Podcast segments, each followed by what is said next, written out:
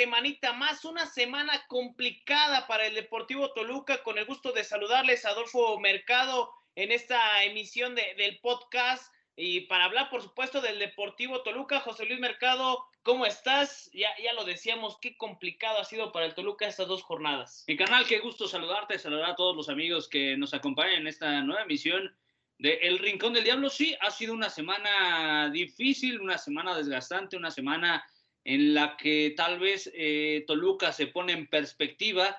Eh, las cosas no han funcionado como tal vez nos imaginábamos después del buen arranque de torneo, pero ahí está Toluca, ahí está en la zona importante, eh, tendrá que corregir muchas cuestiones y tendrá que mejorar de cara a lo que viene en este torneo. Vamos a ver qué es lo que sucede. Por lo pronto ya viene una, una, una nueva jornada, una, una semana que, tuvo eh, jornada doble y bueno, viene cierre precisamente esa jornada doble ante los rojinegros del Atlas. Sí, por supuesto, de, este equipo dirigidos por Diego Coca, un inicio también que ha tenido ahí el equipo del Atlas. Y, y para platicar de, del equipo rojinegro, me gustaría saludar, por supuesto, hasta Guadalajara eh, con el gusto de saludar a Alberto Ábalos, reportero de Milenio, Canal 6, entre muchísimas más actividades, porque todo un estuche de monerías. Mi estimado Alberto, muchísimas gracias por aceptar la invitación. ¿Cómo estás?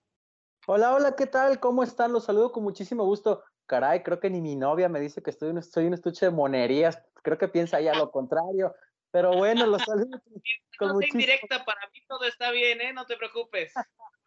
Los saludo con muchísimo gusto. Muchas gracias por, ah, por, la invitación para hablar efectivamente de un partido que el fin de semana, eh, lo comentábamos antes de, de, comenzar a grabar, tiene una combinación interesante más allá de lo histórico que sabemos suelen presentar Atlas y Toluca en el Estadio Jalisco.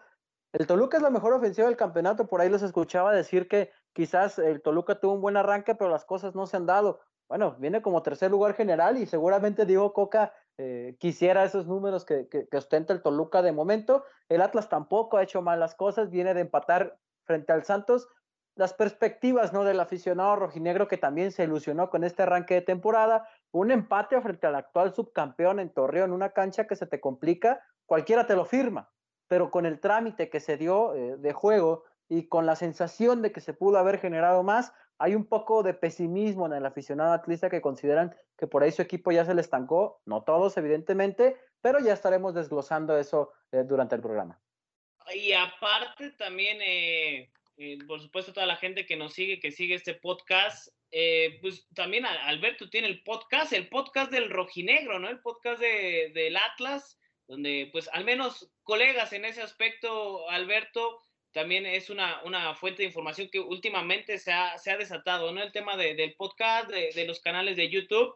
Y, y, te damos la más cordial bienvenida acá al Rincón del Diablo. Decíamos la importancia para el aficionado, en este caso de Toluca, de que conozca cómo llega el rival, ¿no? De que conozca cómo es el día a día y por supuesto que tú nos mantendrás al tanto de esto, Alberto, de cómo llega el Atlas a este partido. Así es, e, este proyecto del podcast del Rojinegro, ustedes lo sabrán al igual que yo, de repente los medios tradicionales eh, nos cuesta, o bueno, a las personas que estamos dentro de los medios de comunicación, por así decirlo, importantes, se sabe que no se tiene el espacio que a veces uno quisiera para expresarse eh, de equipos que no sean Chivas, América, eh, ya Cruz Azul, ya Tigres, perdón, Monterrey, Cruz Azul, Pumas, pero siempre existe la necesidad del aficionado porque hay aficionados de otros equipos, aunque a veces los medios no lo quieran ver y aunque ni ESPN se dedican 45 minutos a hablar de las polémicas del América, también hay aficionados de otros equipos que quieren estar en tanto de, de su escuadra, quieren escuchar debates de sus equipos, quieren escuchar qué pasa con ellos. Entonces, bueno, la, iniciativa del podcast del Rojinegro surge a, raíz de eso, de, que varios de nosotros queríamos hablar un poco más de Atlas, de lo que ya lo hacíamos en nuestros medios tradicionales. Afortunadamente, en nuestro primer torneo nos fue muy bien. Por ahí nos mantuvimos en el top 20 de los más escuchados como podcast en, en México, en Spotify. Ya salimos a través de YouTube para este campeonato y seguramente ustedes que van iniciando se darán cuenta pues que que el aficionado sí quiere escuchar de su equipo, a pesar de que digan, ay, es que tal equipo no vende, a tal equipo no le importa a la gente, claro que sí, que importa, claro que vende, claro que el aficionado quiere escuchar a su a, a lo que pasa con su equipo. Y bueno, ojalá que, que ustedes también conozcan o, se den cuenta de ese camino que se va recorriendo. Y con lo que respecta al Atlas, como bien lo dicen, ¿no? platicar un poquito acerca de cómo llega esta plantilla y esta famosa transformación que busca Orlegui. Tienen meses y meses y meses vendiendo la idea de la transformación rojinegra.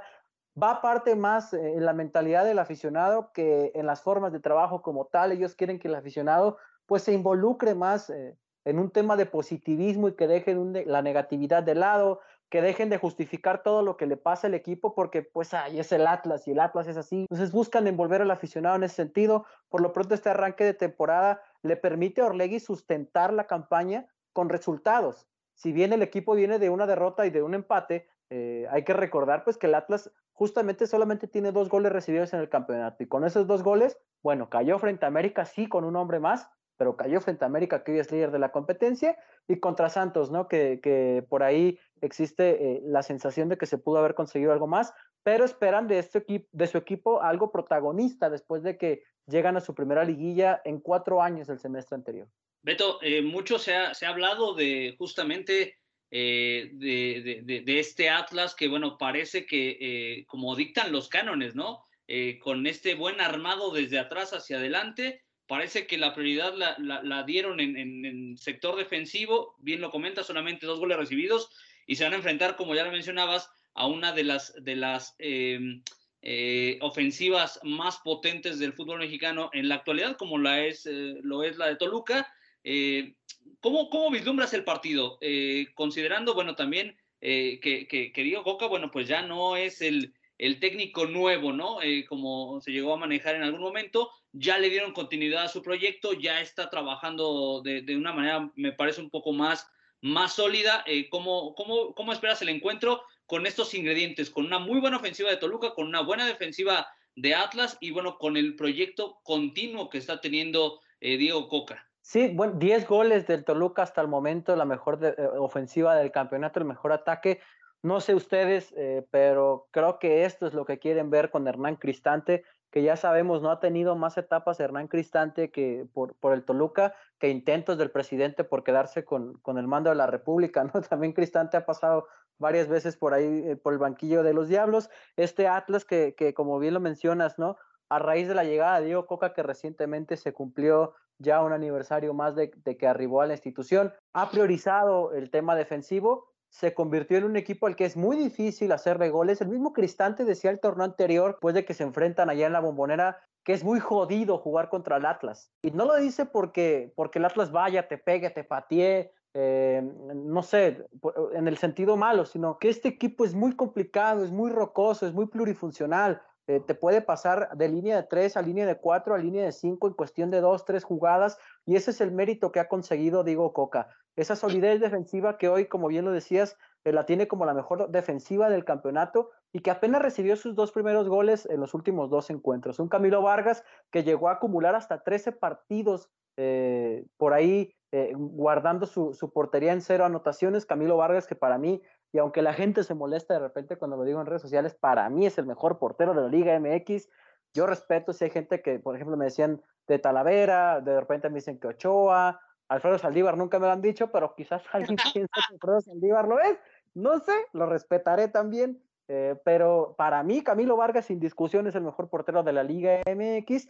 Y bueno, en parte baja, el Atlas podremos decir que tiene la palomita. La cuestión con Diego Coque, que se lo ha pedido la directiva para este torneo, es la parte ofensiva. Para este torneo se supone ya está Julio Furch en condiciones óptimas después de la fractura de tobillo que sufrió el semestre anterior.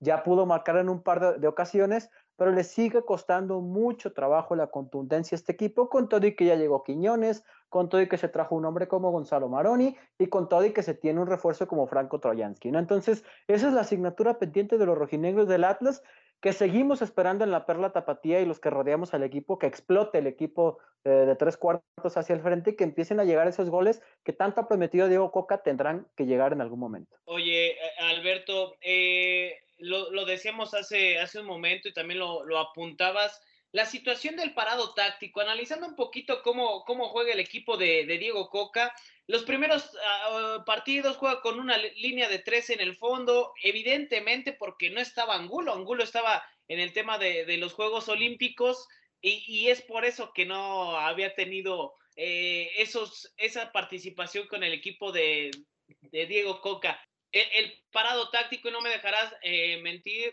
Alberto, esa línea de tres en el fondo, pero contra América ya modifica por la situación justamente de, las incorporaciones que, tenía. Bien lo apuntas, es un equipo complicado porque es de esos equipos llamados cancheros o, como se dice en el argot futbolístico.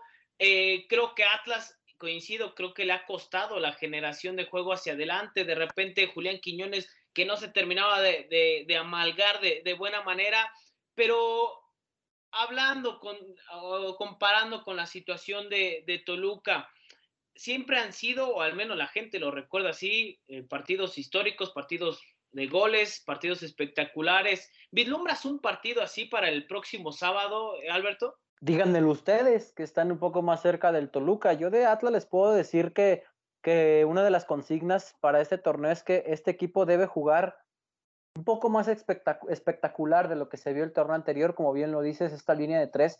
Desde un principio, antes del, arranque de la apertura 2021, grita México y no sé cuántos nombres más le pusieron.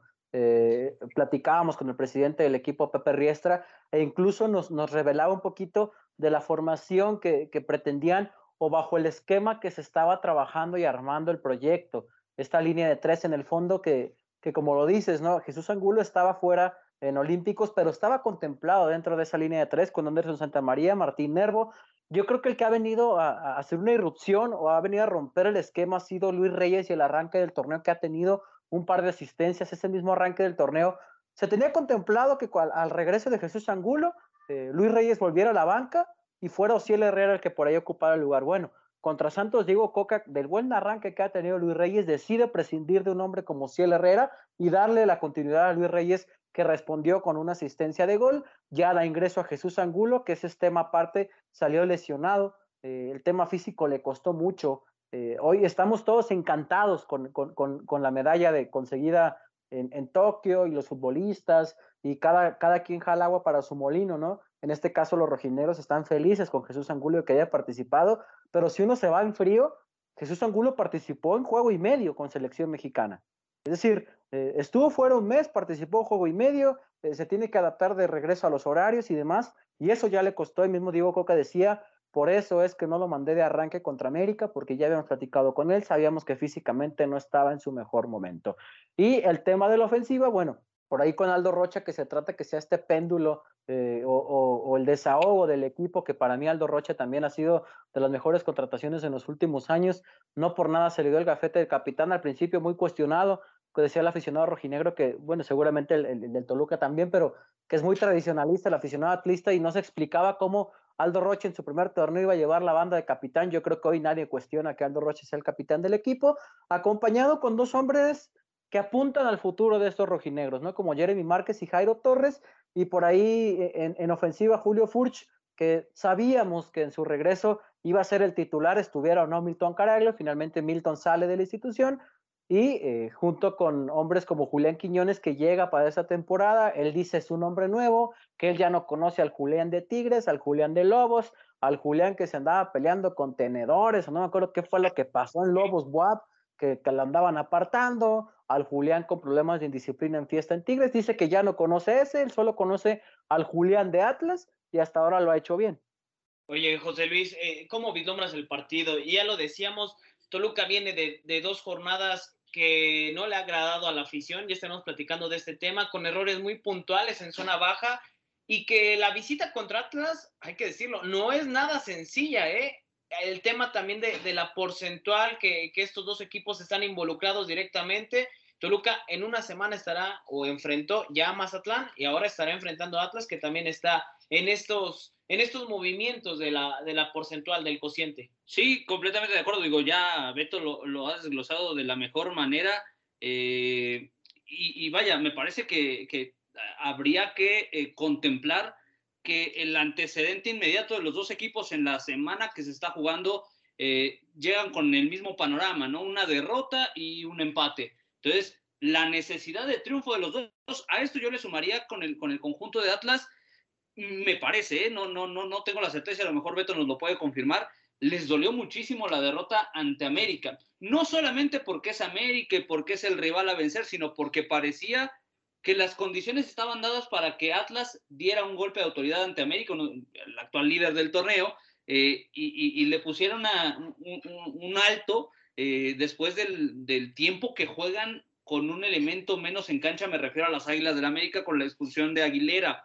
Entonces me parece que, estos, estas situaciones nos da para pensar que, podemos ver un buen partido, que podemos ver un, partido abierto, un partido eh, que ofrezca en ofensiva, porque insisto, los dos equipos llegan con la necesidad de sumar eh, eh, para sacudirse un poquito este tema de, una, semana irregular para, para, los dos conjuntos. Entonces me parece que tendríamos que ver las mejores posturas de los dos equipos. El día de ayer, el día, la jornada anterior, quiero decir, en este partido de Atlas ante Santos Laguna, por lo que yo pude ver, porque no pude ver el partido completo por esos temas de, de derechos de transmisión, eh, de, Santos Laguna, pero bueno, lo que uno puede ver es que Atlas eh, fue y, plantó cara en, en, territorio Santos Modelo, ¿no? Entonces esto nos habla también de la postura que ya está adoptando el equipo de Diego Boca. Sí, es cierto, parece que les falta amalgamar de media cancha hacia adelante, pero con los elementos que tiene, con esta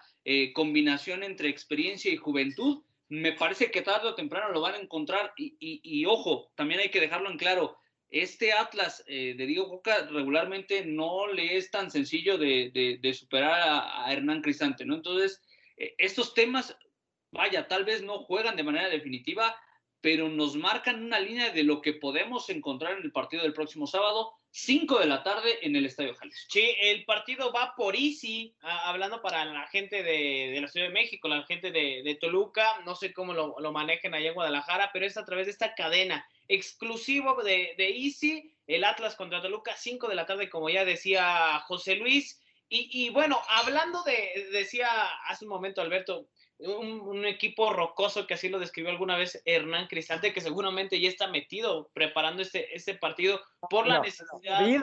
Él dijo que es jodido, hay que las cosas como son, dijo que es jodido el Atlas y bueno, se entiende el contexto, ¿no? Y sí, tiene razón, la verdad es que sí es muy jodido enfrentar al Atlas. Eh, es complicado, es complejo, eh, la cancha también lo, lo, va a hacer. Quien piensa que Atlas es un flan, créanme que no lo es, y más por la situación que hoy vive Toluca. Decíamos este término rocoso, jodido, como alguna vez lo externó Hernán Cristante. Eh, y en la semana yo también creo que lo rocoso también se lleva a lo aficionado y creo que esa, esa misma afición de Toluca lo ha manifestado en redes sociales. Alberto, seguramente te enteraste de los errores de Alfredo Saldívar y Miguel Barbieri contra Cruz Azul. Mucha gente empieza a pedir ya que sienten a, el caso de, del pollo Saldívar. ¿Qué tanto le puede pegar en lo anímico o cómo consideras que le puede pegar un anímico a un futbolista que, pocos minutos tiene y cuando los tiene, tiene ciertos errores en la cancha? Es que, ¿sabes qué pasa, mi estimado? Creo que Saldívar, junto con Luis García, a no ser que ustedes tengan una opinión diferente, creo que tienen unos zapatos muy grandes que llenar todavía. Y, el aficionado del Toluca se acostumbró a las grandes actuaciones de Alfredo Talavera. Lamentablemente para ellos, a partir de ahí viene el parámetro. Después de lo que hizo Talavera, de ahí para abajo el aficionado no quiere más. Y evidentemente, bueno, eh, el caso del pollo, que no es algo nuevo que le conozcamos ese tipo de errores, también con Pumas le conocimos una que otra joyita, por algo es que la, gente universitaria se deshizo de él, pero eh, sí considero que, que, pues confianza es lo único que se le puede dar a este tipo de jugadores, lamentablemente, ¿no? Y lo voy a decir así lamentablemente porque es confianza hasta que llegue el siguiente error, porque insisto, no es algo nuevo que veamos en él, sabemos que suele, suele tener este tipo de cuestiones y lo que ya mencionan de Barbieri, pues el Atlas tampoco se cuece nada. Ahí tenemos a un hombre como Martín Nervo, que ha sido muy criticado, recuperó su nivel con Diego Coca, junto a Anderson Santamaría se acopló muy bien, pero bueno, en el partido contra el América, justamente un error de Nervo en la marca es lo que termina eh, por decantar en el gol que define el partido ¿no? de Sebastián Córdoba, que sabemos que no se le puede dar ni un centímetro a Sebastián Córdoba.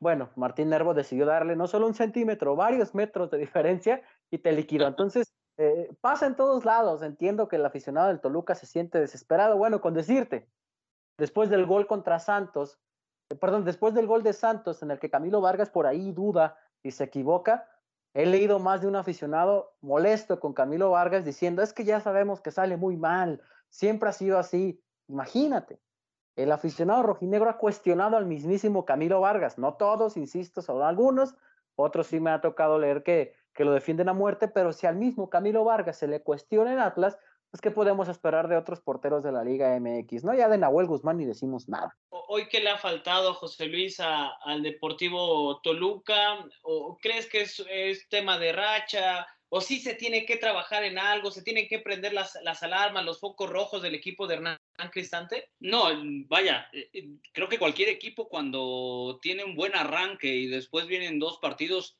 eh, con un desempeño bastante irregular, eh, me parece que sí o sí se debe de, de, encender algo o poner atención en algo. Acá, bueno, pues sí, los errores han sido muy puntuales, ¿no? Ha fallado eh, la zona que ah, en los primeros partidos tal vez se mostraba muy sólida. Cruz Azul lo, lo, hizo evidente con esa goleada de cuatro goles por cero. Y bueno, después viene un equipo como Mazatlán, que bueno, pues dicho sea de paso, también tienen eh, su poderío ofensivo, pero sí, vaya, sí, sí, sí recala en, en el tema eh, el hecho de que, bueno, fueron errores puntuales y se tendrán que corregir, se tienen que trabajar, vaya, no, no, no es, no es, no estoy descubriendo, no estoy queriendo descubrir el hilo negro, ¿no? A final de cuentas, eh, estos, estos errores ocurren y regularmente hay momentos en ciertos futbolistas que no, no, no la llevan consigo, no han salido de venia y me parece que es el caso de Barbieri. En estos dos partidos no, tal vez no ha sido el, el, elemento puntual. Eh, no, yo no soy de los que eh, acusa a sacrificar al jugador, porque bueno, a final de cuentas, así como dan malas, también dan muy buenas. En el caso de Saldívar, y aquí es donde eh, quería intervenir lo, lo que mencionaba Beto, sí, vaya, sí hay un, un, un, espacio grande por llenar en Toluca, pero me parece que ya la, la afición no tiene mucha paciencia con Saldívar porque no es un jugador novato es un jugador que se pasó varias temporadas siendo titular en, universidad y que simplemente no cuajó. El caso de García es diferente porque, bueno, básicamente él eh, hace su debut o su aparición en el máximo circuito con Toluca. Es un hombre que, eh, si bien es cierto, no se formó aquí en, en, casa, eh, prácticamente se terminó de pulir llegando acá. Me parece que se le tiene un poco más de confianza o de mente abierta a, a García porque justamente es un tipo que surgió eh, eh, o debutó en Toluca y que justamente ha sido formado por, en su último trayecto por, por Alfredo Talavera, ¿no? Como, como su eh, antecesor, pero vaya, me parece que ya ni Alfredo Saldívar ni Luis García y muchos porteros de primera división ya no están para los errores que están cometiendo. Entonces, en el caso de Saldívar, que me parece lo vamos a seguir teniendo en la titularidad de Toluca por la situación de la, del, corte que sufre Luis García, eh, pues tendrá que, agarrar confianza él solo, porque la confianza no se la podrán dar los compañeros, la confianza la tiene del técnico porque es el que va a jugar, pero él solito tendrá que eh, ajustarse los pantalones y salir adelante. Vamos a ver si es capaz de hacerlo el Pollo Saldívar. Condiciones tiene, porque si no, no estaría donde está. Entonces, me parece que ya tendría que pensar en ese momento de responder a la confianza que le están que le están dando. Eh, platicábamos un poquito de, de, las circunstancias, me parece que, eh, como se dice en el barrio, ¿no? A lo mejor ahí está el pan, ¿no? Y esto lo, lo digo en favor del Atlas. Tal vez la, la, zona que ahora mismo han dejado en evidencia los últimos dos partidos de Toluca, la zona que más le duele es la zona eh, baja, llegando por, precisamente, lamentablemente, por la zona de Barbieri, que suplía muchas veces la falta de velocidad con una muy buena ubicación no ha sido así en los últimos dos partidos, le han comido el mandado lamentablemente a Barbieri y justamente me parece que Atlas podría aprovechar esta parte, ¿no? Eh, la velocidad que tienen sus elementos en posición de ataque. Quiñones es un tipo rapidísimo. Eh, el caso de Furch, bueno, es un tipo que se sabe ubicar muy bien dentro del área, es un rematador nato, pero los que llegan desde media cancha eh, con posibilidad de ofender, me parece que pudieran superar sin mayor problema a la defensiva de Toluca. Ojo, todo parece indicar que eh, Jared Ortega va, va, a regresar, va a tener su momento, aunque ahora yo me plantearía si va a ser por Vanegas o va a ser por el propio Barbieri. Vamos a ver cómo lo decide eh, Hernán Cristante. Me parece que el parado táctico de Toluca no va a cambiar mucho,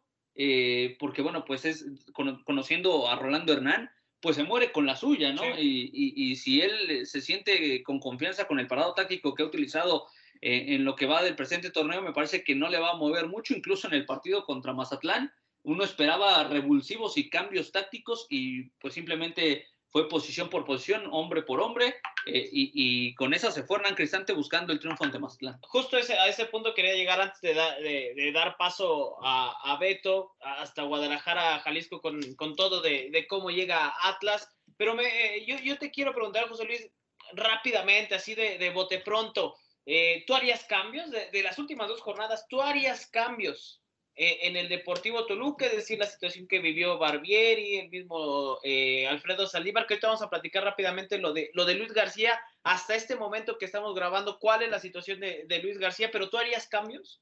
me parece que algo va, va, a tener que suceder. yo creo que incluso en posición de ataque también, porque eh, y ya lo platicábamos en, el programa pasado, eh, tu centro delantero o tus, tus nueve naturales no están, no están mojando. Ya apareció Ian González, entonces me parece que ahí pudiera darse eh, la continuidad del español. en zona baja, te, digo, bueno, pues las, las, circunstancias me parece que se obligan. No sé quién vaya a. ¿Pero tú sentarías, por ejemplo, a Barbieri? Yo le daría un descanso. Yo creo que Barbieri ya está tomando o está sintiendo eh, un poco la presión incluso de los, de los partidos no tan buenos y a veces es, necesario dar dos pasitos para atrás para, para agarrar impulso y regresar de mejor manera. Yo sí eh, le daría un descanso a Barbieri, incluso desde el partido eh, anterior, yo sí hubiera pensado en la posibilidad de darle descanso. tiene elementos de, calidad, jóvenes, pero de calidad, a final de cuentas, Hernán Crisante en el banquillo de suplentes, pero bueno, a final de cuentas, él tomará la decisión. Eh, yo, yo sinceramente no sentaría a Barbieri. Yo, eh, obviamente no somos los técnicos, pero me parece que la confianza, ahí difiero un poco de, lo de José Luis, la confianza la tiene que mantener eh, el defensa central. Y bueno, con, con Jared, que también tendrá que aprender de este tipo de cuestiones, la desesperación, la expulsión que se lleva contra Cruz Azul, me parece más por, por cómo se había desarrollado el partido. Y rápidamente, lo de Luis García, hasta este momento, hoy jueves por la tarde que estamos grabando, todavía es incierto si pueda estar eh, el próximo sábado. No va a estar, ¿eh? Yo estoy casi seguro que no va a estar. Lo que nos habían comentado es que estaban viendo la posibilidad de si podía regresar. ¿Fueron cuatro puntadas, José Luis? Seis. Seis puntadas las que recibió el guardameta de, de Toluca y eh, pues todo apuntaría que, a que no pudiese estar, pero están haciendo, me parece, eh, el último esfuerzo, buscando la posibilidad. Y vamos a ver, ¿no? Porque también ahí está Gustavo Gutiérrez, este joven que mucha gente ya pide. Lo que sí es que yo, si no está Luis García, es más, yo descansaría a Luis García por el tema de, de, la recuperación de la mano, darle un poquito más de tiempo. Creo que sí tendría que jugar Gutiérrez, ¿eh? Gustavo Gutiérrez, para mí, sí tendría que ser titular el próximo sábado contra Atlas. Alberto, eh, pues bueno, ya, ya platicando un poquito de, lo de Toluca, José Luis decía una de las claves, el tema de la velocidad que le puede costar a, los Diablos Rojos, el tema de, la defensa, pero ¿por dónde se le puede hacer daño al equipo rojinegro? ¿Cuál crees que pudiese ser una, de las claves que Toluca pudiese aprovechar el próximo sábado? A estos rojinegros les cuesta mucho trabajo cuando se les encierran los equipos cuando al Atlas le das la iniciativa, le ha costado muchísimo. Eh, Juárez lo hizo acá y tuvo que llegar en la primera y única que tuvo Julio Furch para romper el cero y ya después Brian Trejo marcó el tanto con el que se amplió la ventaja, ¿no? Pumas eh, también buscó encerrarse en CU y al Atlas le costó muchísimo trabajo, terminó el partido a cero goles. Eh, Santos, por ejemplo, buscó eh, encarar el juego con línea de tres y el Atlas en los primeros 10 minutos le generó tres de peligro. Después, cuando Almada modifica y da ingreso a gente como Gorrearán y Diego Valdés, se empareja el trámite y bueno, fue, fue, fue un poco más cerrado el encuentro en cuanto a llegadas. América, con uno menos, le hizo juego al Atlas, lo puso a sufrir y fue uno de casualidad, porque hay que recordar que todavía América falló un penal. A este equipo rojinegro precisamente le cuesta trabajo cuando los equipos se le encierran.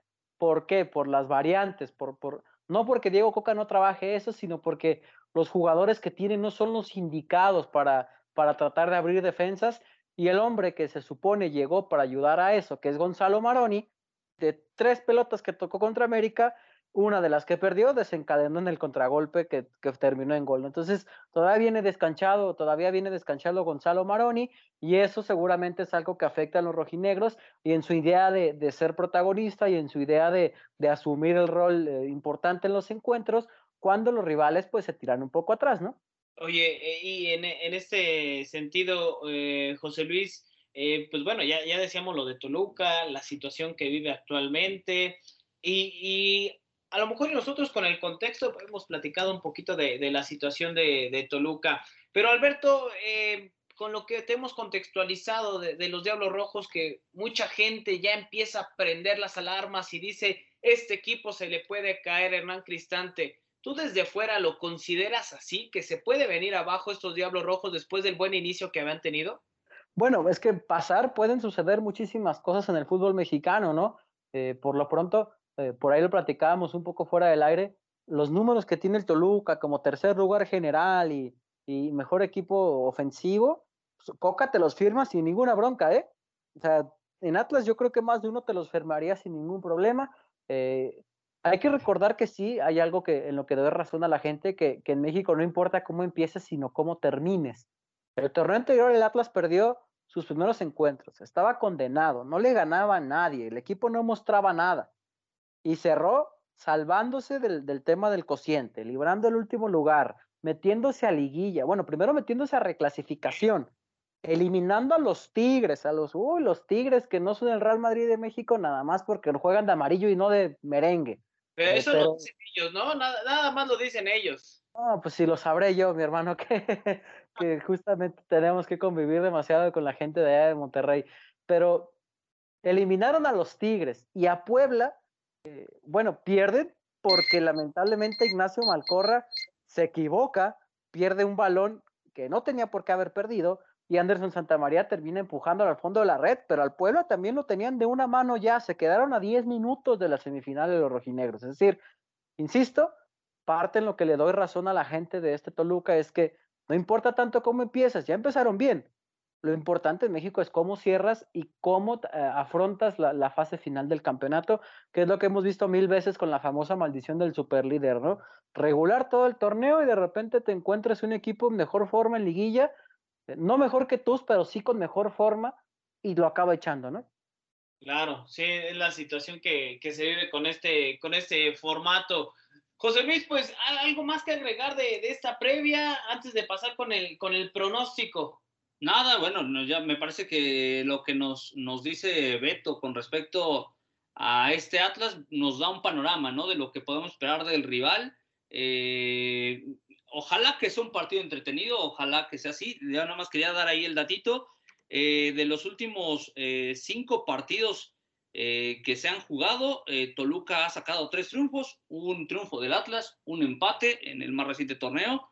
Y bueno, pues vamos a ver, vamos a ver cómo le va. En la última visita de Toluca al Jalisco, enfrentando al Atlas, fue victoria para el conjunto Escarlata, dos goles por uno. Vamos a ver si, si se presenta de igual manera el resultado o los rojinegros cambian el rumbo de, del eh, pasado reciente de estos dos equipos. Que, ya lo decíamos, históricamente creo que hay, es, es basta, ¿no? Eh, vaya partidos que alguna vez vivimos, la final del 99, Alberto, tú ya eras aficionado a los rojinegros y enfrentarse a, a los que ya decíamos, los famosos niños héroes allá en, en Guadalajara, el equipo de, de rojinegro, el equipo de la academia de, de Osorno, de el mismo Cepeda. Cepeda, ¿no? Dirigidos por Ricardo Lavolpe, que coinciden con un técnico que también me parece que también hizo historia acá con, con Toluca, pero, pero parece que, que ese, ese, o al menos desde un punto de vista personal, Alberto, no sé si coincidas,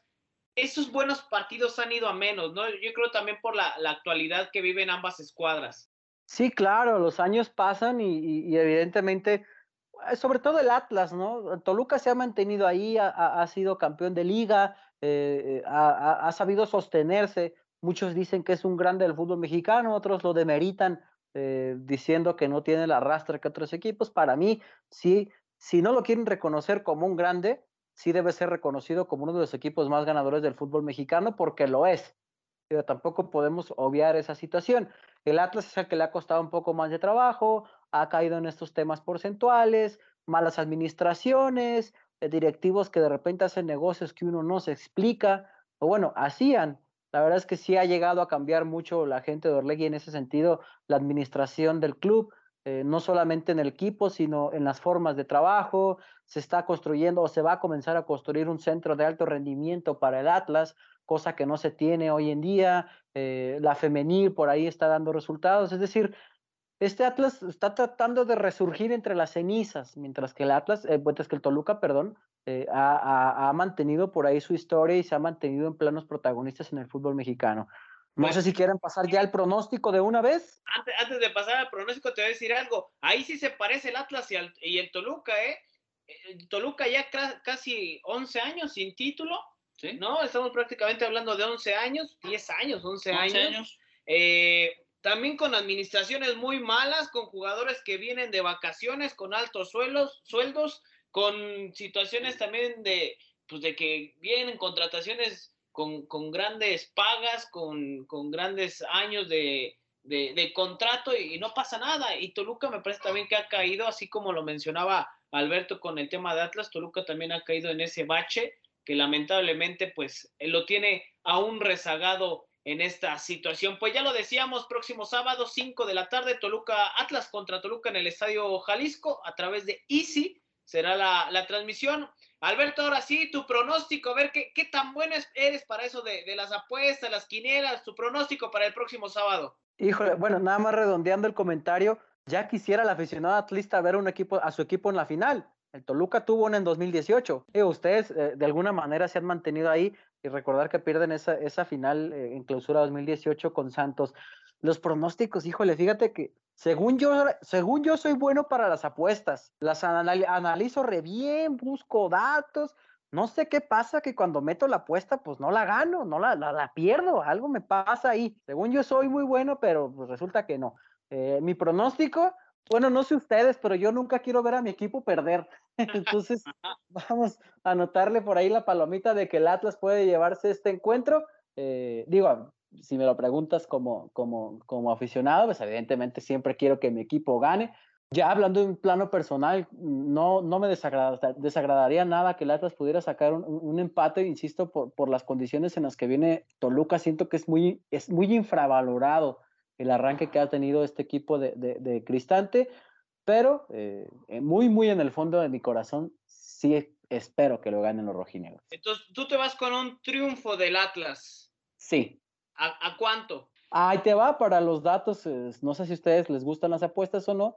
¿Cómo no? al equipo de Diego Coca le cuesta un mundo hacer más de dos goles. Okay. La mayoría de sus partidos suelen ser de, de menos de tres goles. Yo diría que por ahí 1-0, podría sacar el equipo la victoria. En el Estadio Jalisco muy pocos son los partidos justamente frente a Juárez, eh, este torneo y el anterior y al Atlético de San Luis por ahí que se les cruzó en el camino, pero el resto de victorias en casa han sido ajustaditas con, con apenas un gol, sí creo que 1-0 puede ser. Muy bien, José Luis, tu pronóstico. Pues yo comparto con Alberto, digo, la verdad es que... Eh, a ver, di que gane el Atlas para que veas que... No, no, que no nos gusta ver nuestro equipo perder. Entonces, este, eh, la verdad es que ha sido una semana bien complicada, ya, ya lo platicábamos. Eh, me parece que las circunstancias obligan a los dos a buscar, a arriesgar un poquito más. Entonces, bueno, yo, yo eh, sí creo que puede haber un poquito más de goles y creo que lo va a ganar Toluca dos goles por uno. 2-1. 2-1. 2-1. Alberto dice 1-0, tú 2-1. me gustaría ver cuánto paga el over de dos goles. ¿verdad? De pagar como más 300 con ese partido. Y yo, yo voy con empate, empate a uno, empate a uno en el Estadio Jalisco. Ojalá, ojalá que Toluca pueda sacar e, el, resultado. Eh, pero sí veo, veo difícil la, la, situación, que creo que Toluca la, la, puede corregir. Es decir, no, no creo que todavía se tengan que encender las alarmas. Pues muchísimas gracias, Alberto, por haber estado con nosotros aquí en el Rincón del Diablo. De verdad, eh, te lo agradecemos bastante. Siempre es es más que rescatable y por supuesto eh, agradable conocer cómo llega el equipo de, Atlas en este caso y pues quién como tú que, estás en el día a día del equipo rojinegro. No, muchísimas gracias a ustedes por, por la invitación. Para mí un placer y, sobre todo un placer hablar de, de, este Toluca que como ya les decía por ahí fuera del aire, tengo una relación un poco extraña, pero de alguna, de alguna forma buena, personal con, con el equipo, con la ciudad Eh, esperemos que sea un buen juego, como bien lo decían ustedes, nos han acostumbrado a lo largo de los años a, ver muy buenos juegos, aunque en últimas temporadas eh, quizás han quedado de ver también por la situación que atraviesan uno y otro. Esperemos que pronto, sobre todo el Atlas, no vuelva a estos planos protagonistas. Insisto de nuevo, gracias por la invitación a toda la gente que nos está escuchando y si me permiten, pues también hacer la invitación, ¿por qué no? Ahí que me sigan a través de las redes sociales, arroba beto con bajo ávalos, el podcast del rojinegro, que, ahí estamos hablando, no solamente hablamos del Atlas eh, como tal, de una manera de, favoritismo, sino a veces le entramos como, como al tema y, y, nos escuchan aficionados de otros equipos, eh, bueno, hasta aficionados del Guadalajara, imagínense que aquí somos como el agua y el aceite, a veces nos topamos comentarios de gente de, bueno, yo le voy a Chivas, pero los veo porque está bueno el cotorreo, entonces, eh, para que se den una idea, ¿no? De, de, de, lo que tratamos de manejar ahí. Entonces, muchísimas gracias por haberme invitado y esperemos pronto eh, estar de nuevo con ustedes o al menos eh, ver que, que, este proyecto que, que, van por ahí iniciando pues siga creciendo. ¿no? Muchísimas gracias, Alberto. Por supuesto, las puertas las tienes abiertas de, de este eh, programa, El Rincón del Diablo, y, muchísimas gracias también por, por los buenos deseos. Seguramente no será la primera vez. la última la última vez que, que estarás con nosotros. Fuerte abrazo, Alberto, hasta Guadalajara. Un abrazo y también un abrazo virtual, evidentemente, a toda la gente que nos escucha. Claro que sí, muchísimas gracias. Bien, pues seguimos aquí en el Rincón del Diablo. No olvide visitarnos en nuestras redes sociales del Rojo 1917, Facebook, Twitter, Instagram y YouTube. Ahí nos puede seguir, ahí denos like eh, está al pendiente, por supuesto, de todas las noticias del Deportivo Toluca. Eh, José Luis, ¿qué, ¿qué, pasa con la, con la femenil? Yo hasta le metí una apuestita de que ganaban el fin de semana contra Juárez. Creo que, se tenían las condiciones. Me agrada ver, por supuesto, gente en la tribuna, pero se termina escapando el triunfo y se, queda con únicamente una unidad del equipo de José Alberto Cuate. Parecía un rival a modo, ya lo habíamos platicado, ¿no? El equipo eh, juarense pero me parece que, las Diablas eh, pecan un poco de soberbia, entendiendo que, bueno, hay una eh, cierta diferencia, incluso me atrevo a decir que bueno, las Diablas eh, mayormente con la posesión de la pelota durante todo el partido eh, y, al final de cuentas no lo pueden cerrar, no pueden abrochar este tema porque no son contundentes, tuvieron llegada, tuvieron aproximaciones. fue una, una, una, tarde en donde también Diana García, la cancerbera del equipo juarense, tuvo buenas intervenciones, pero Toluca no estuvo fino cuando eh, pudo haber definido de otra forma, regularmente hacían una jugada de más y esto evidentemente les corta la situación. Eh, tendrán que replantearse muchas cosas, tendrán que eh, pensar en corregir a la de ya, porque bueno, pues después del triunfo ante América parecía que venía una situación pues interesante para las Diablas. Se, se, se, da este empate, no se deja de sumar, pero ya lo hemos dicho, ¿no? Los partidos que se juegan en casa se tienen que cerrar eh, con victoria, la mayoría de ellos, si está en tus posibilidades, me parece que este era posible para eh, sumar tres, puntos y después vendrá ya una, una, visita bien complicada. Será este día 23 eh, cuando las Diablas, el próximo lunes, las Diablas se metan nada más y nada menos que al gigante de acero al eh, estadio de Rayadas de Monterrey, donde, bueno, pues justamente estarán disputando la jornada número 6 de este campeonato. Hasta este momento, Toluca se encuentra en la posición número 10 con 7 unidades. En el octavo lugar, eh, igual con, la misma cantidad de puntos que el noveno, que es Santos y Cruz Azul respectivamente, tienen 8 unidades, es decir, Toluca está pues eh, a un punto de la clasificación, es muy joven el torneo, sin embargo, me parece que es importante que Toluca se mantenga ahí. Ya lo decías, es una dura, pero muy dura visita contra el equipo de, Rayadas, que ha sido protagonista en este torneo como lo ha sido en los últimos. Solamente un empate, un empate, ¿eh? no ha perdido, tiene cuatro victorias el equipo de, Rayadas. Va a ser una aduana bastante difícil para el equipo de las Diablas Rojas. Sí, la verdad es que es, de, esos, eh, de esos escenarios en los que bueno, pues no se ha podido sacar un resultado positivo. Vamos a ver eh, si hay una diferencia importante. Eh, eh, y, no me refiero al, nivel futbolístico. Las, chicas de, Toluca hacen su esfuerzo, por supuesto, pero bueno, hay una inversión un poco más fuerte en Monterrey, en específico en Rayadas y en Tigres, que, bueno, pues por ello las tienen como las que comandan regularmente los torneos. ¿no? Vamos a ver cómo le va. Ojalá que las Diablas puedan eh, romper con esta mala historia que tiene el club eh, rojo en, su rama femenil eh, y que puedan sacar una victoria que, les dé un bálsamo y que pueda impulsarlas a cosas importantes en el presente torneo. Me queda claro que la calidad la tienen, la han demostrado. la dirección técnica me parece que también está acorde a lo que es este equipo. Entonces, bueno, vamos a ver cómo le va a las Diablas. Este partido que, bueno, pues tendrá cabida, como ya los decía, el próximo lunes a las 7 de la noche, transmisión por Fox Sports. Sí, Fox Sports 2, la, la transmisión de, del partido. ¿Tu pronóstico, José Luis?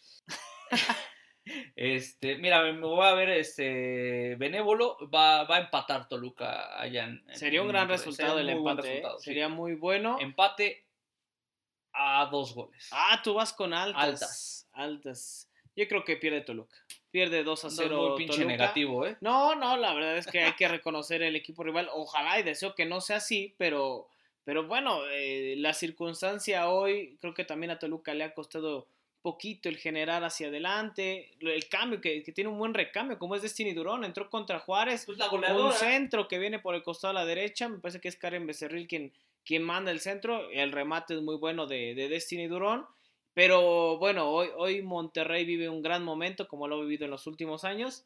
Vamos a ver cómo les va el próximo lunes en punto de las 19 horas como ya, ya lo apuntabas. Y ya rápidamente para cerrar, José Luis, el tema de las categorías, tanto la sub-20 como la sub-18, qué horarios no se, se, se esperan para, la próxima jornada? Empezamos con la 20, que bueno, el próximo eh, día 21 estamos hablando del próximo sábado a las 9 de la mañana estará recibiendo a los Diablos Rojos. Estos Diablos Rojos categoría sub-20 que justamente eh, la jornada pasada pues fueron el único representativo choricero que se alzó con la victoria ante Mazatlán, tres goles por uno y bueno, tratarán de mantener esta, esta buena racha. Actualmente los dirigidos por Israel López se ubican en la quinta posición de la clasificación general con 10 unidades. Y bueno, pues vamos a esperar. Con gol de Rigonato, ¿eh? Diego Rigonato, también Isaías Violante metió gol. Entonces, bueno, pues esto nos habla de que, de que los Diablos sub-20 están, están trabajando. Salinas también me parece que estuvo, ¿no? Con sub-20. Eh, ahora te confirmo el dato. Es, ah, bueno, los goles, además de, de los ya mencionados, Isaías Violante marcó un doblete. Entonces, este, este chavo que, bueno, ya debutó, que tiene apenas 18 años de edad. Que también puede jugar con la categoría sub-18. ¿eh? Exactamente. Entonces, bueno, pues ahí, ahí nos, nos, nos, marca un poquito la línea. Vamos a ver cómo, cómo se desempeña. Vamos a ver si tiene esta posibilidad. Diego Chávez fue el que tuvo participación eh, con, con, la sub-20. Y bueno, pues eh, de ahí en más, pues los, los, los jugadores que, que habitualmente eh, pues eh, tienen, tienen cabida con esta, con esta categoría, dirigidos por Israel López, repito.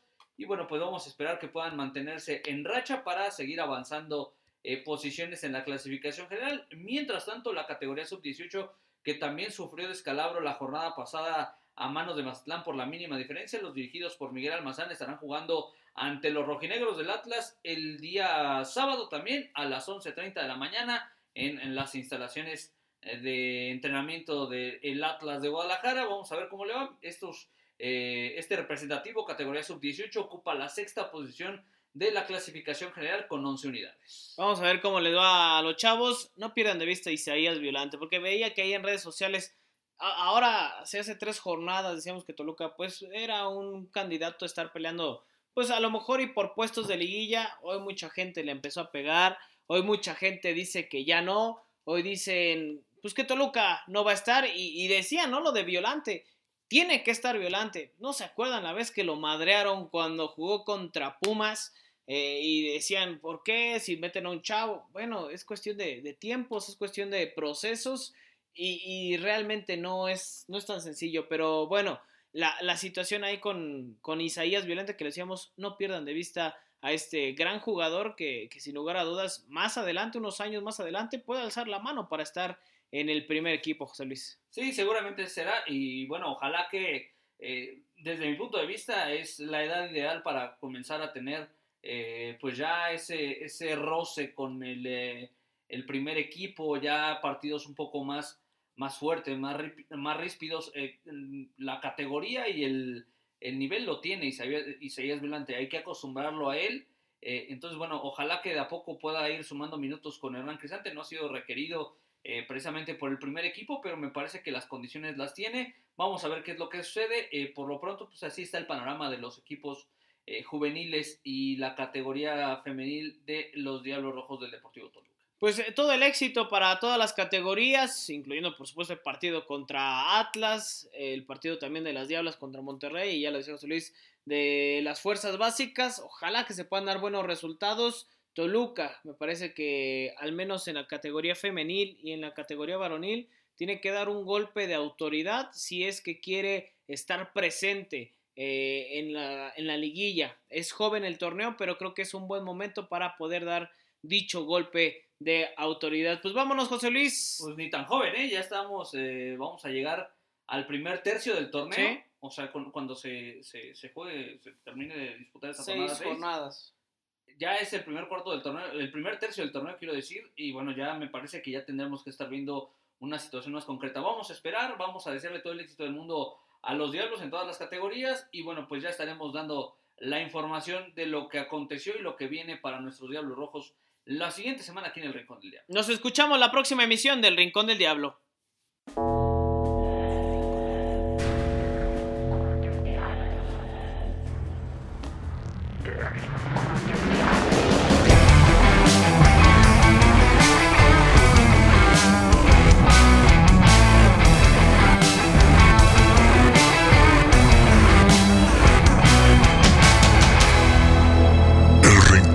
Diablo.